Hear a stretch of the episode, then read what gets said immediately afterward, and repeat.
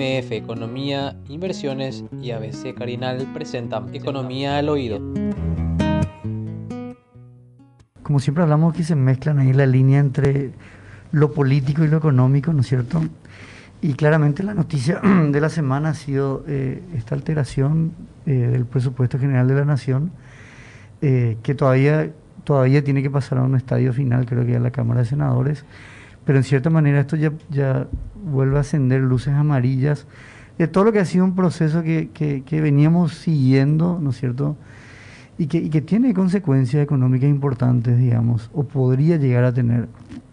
Es muy curioso, Prince, ahí porque en general, eh, eh, en las democracias, por ejemplo, en años electorales es muy importante salvaguardar al Ejecutivo. ¿Por qué? Porque normalmente un Ejecutivo quiere mantenerse en el cargo del gobierno. Por lo tanto, ese año es muy importante que otro órgano, en este caso, por ejemplo, el Congreso, pueda vigilar o pueda contrarrestar, digamos, lo que podrían ser presupuestos exagerados que aumenten la popularidad del gobierno en cargo, ¿verdad? Y que de esa manera vuelva a ganar las elecciones. Una tendencia eh, natural. Eh, Pero eso, acá... Eso bajo el esquema de lo que funciona hoy en Paraguay como esquema, digo, de, de análisis y proceso de estudio de un presupuesto, porque Chile tiene otro tipo de esquema, ¿verdad?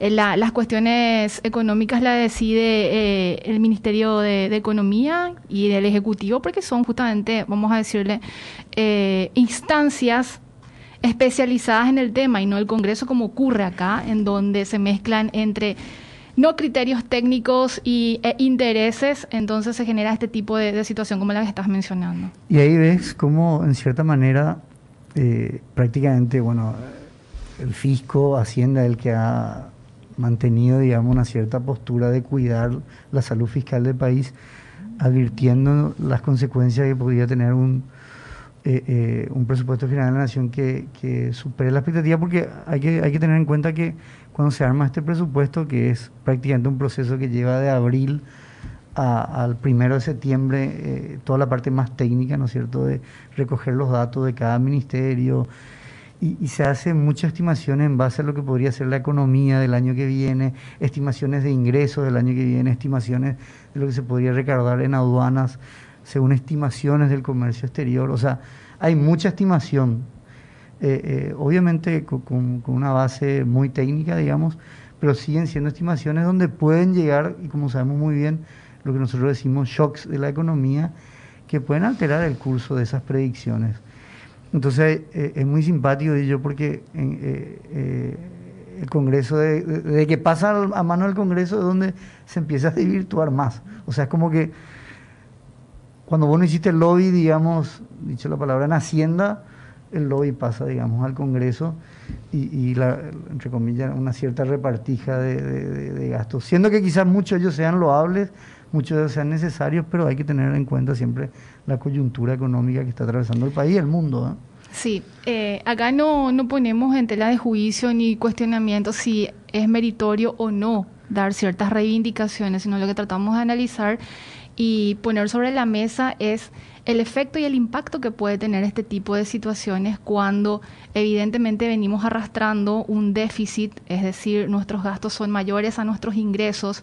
Desde el 2012, cuando justamente se había dado ese aumento salarial a todo el, a todo el funcionariado del 38% y que dejó en déficit estructural a las cuentas públicas arrastrando, vamos a decirle, la falta de dinero traducido en algo así como 600 millones de dólares al año entonces, y llegamos a la pandemia en donde evidentemente nos encontramos sin recursos porque gran parte de los recursos que teníamos ya están atados a, cuestiones o a gastos rígidos como ser salarios, pago de, de deuda, de intereses de deuda tenemos también otro tipo de compromisos que se deben de cumplir, como los programas sociales. Entonces, cuando llega la pandemia, te encontrás sin recursos y el gobierno se ve como muchos de los países emergentes aquí en la región que tuvieron que recurrir a endeudamientos, ¿verdad? Entonces, esto evidentemente achicó mucho más tu espacio fiscal o la posibilidad que tiene el Estado de seguir invirtiendo, de seguir usando recursos genuinos propios provenientes de impuestos para solventar o eh, financiar programas de impacto social y económico. Y, en esta coyuntura, como vos mencionás, en una suerte, estamos todavía en segundo año de pandemia, en el proceso de, reapertura muy gradual y tímido, que también vamos a hablar de eso, que se, ya se están reflejando, de hecho, en los números grandes macro e incluso algunos números micro de la economía paraguaya, al igual que en el resto del mundo. Sin embargo, el gran desafío sigue siendo esto, de, de cómo llevar adelante un presupuesto que sea realista y sobre todo prudente y responsable. Claro, y, es muy importante lo que mencionas, Prince, porque cuando llega este shock de la pandemia, y, obviamente inesperado para casi todos los países, en el momento que Paraguay debe buscar el crédito, o sea, la deuda para poder mitigar estos impactos, ¿no es cierto?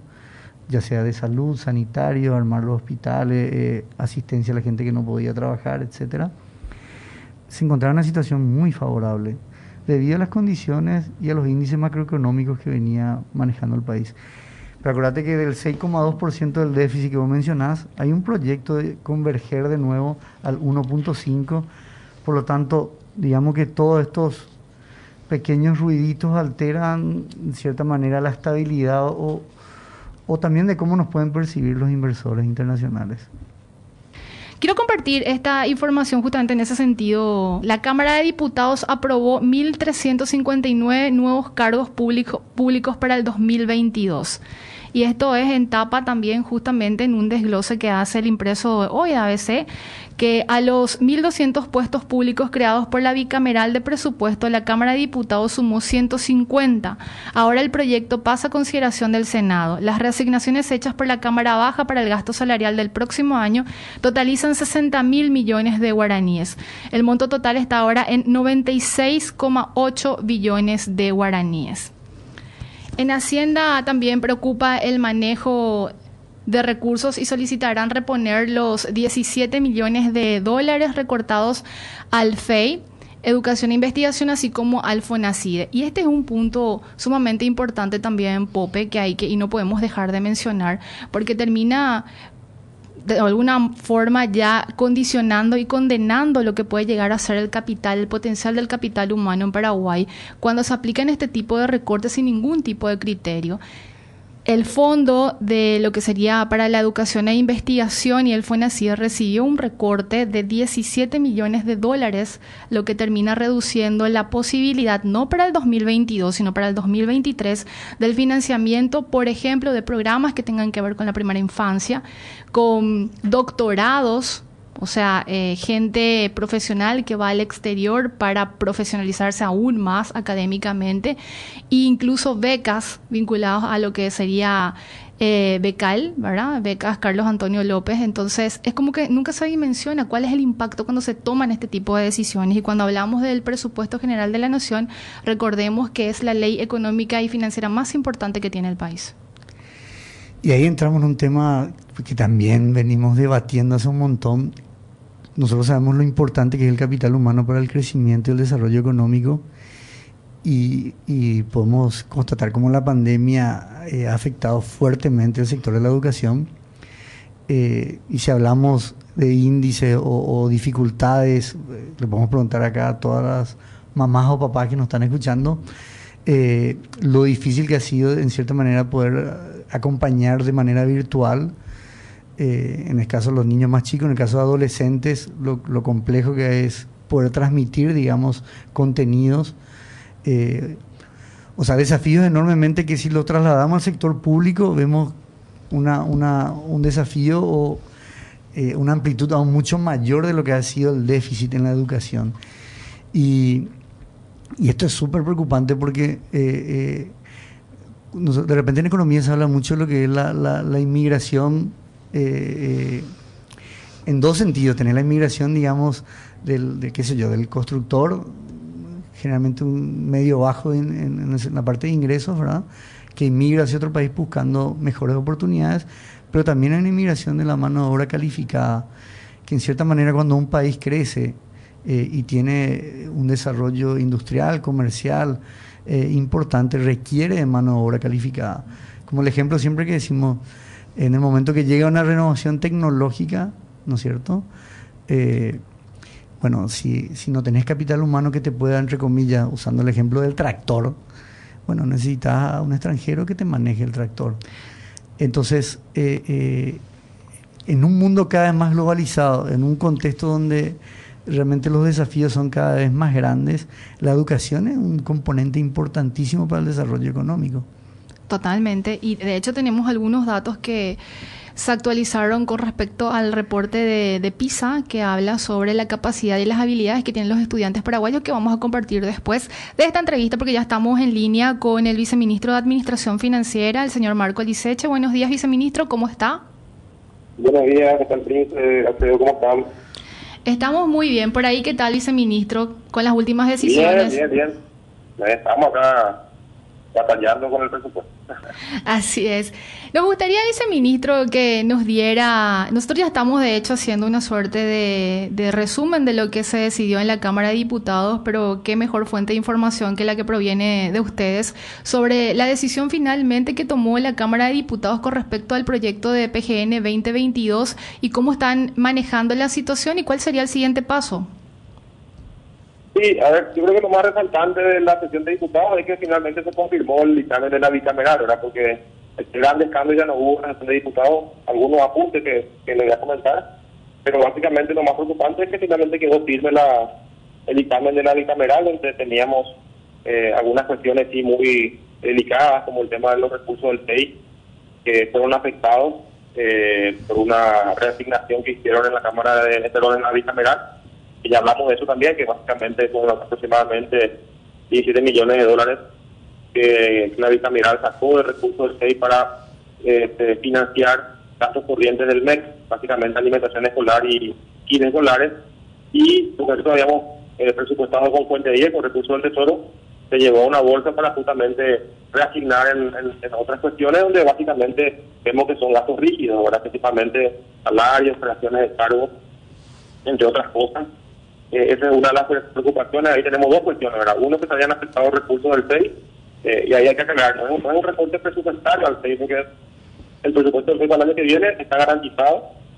Acá lo que se hizo fue destinar recursos del fondo que estaban alcanzando proyectos plurianuales. Eh, y eso es lo que nos preocupa, ¿verdad? Porque hay varios proyectos del FEI que tienen, obviamente, varios años de ejecución y en los siguientes ejercicios es donde vamos a ver que no se van a tener los recursos para poder cumplir con todos los gastos. Y después, la otra preocupación es que eso básicamente va a rigidizar más el presupuesto a través de creación de cargos y, y salario, básicamente. Entonces, eso por un lado. Y después tenemos también, eh, se confirma el, uso del CONACIDE, de saldo del por ejemplo, este y eso también es una técnica técnica presupuestaria, no es correcto, ¿verdad? No es correcto que en el proyecto de presupuesto se programe el saldo, que recién lo vamos a tener el 28 de febrero del año que viene eh, el, el, el, ejercicio fiscal culmina el 28 de febrero del siguiente año, una vez pagada la deuda total. Ahí recién tenemos los saldos de las diferentes cuentas. Entonces ahí recién estamos en condiciones de decir, bueno, esto me sobró, esto puedo volver a programar. Sin embargo, ellos se están adelantando y ya están programando saldos que no sabemos cómo vamos a terminar todavía las gestiones de ejercicio. Ahí, eh, eh, ahí viceministro. El diputado y le, le comento lo adicional, lo, que estamos viendo hasta ahora, porque todavía tenemos que ver los ajustes finales, Estamos viendo que el, la de Diputados aprobó este, creación de 150 nuevos cargos en algunas entidades y hay, un aumento en un proyecto de la niñez y la adolescencia. Eso es muy significativo. Son 13 mil millones de un proyecto del PEI justamente que se le aprobó recientemente al Ministerio de la Niñez. Eso es lo que se amplía el presupuesto. Y después hay una reasignación importante de 60 mil millones aproximadamente que recortan gastos en algunos objetos y eso se lleva también a, a grupos 100, eh, principalmente para el Ministerio de Salud Pública y, otras dependencias. Es lo que estamos viendo en general hasta ahora, Prince. Alfredo. Sí, no, ese, ese segundo punto, viceministro, como, como para poder explicar mejor nomás ahí también en la audiencia, lo del FONACIDE, eso que explicaba el...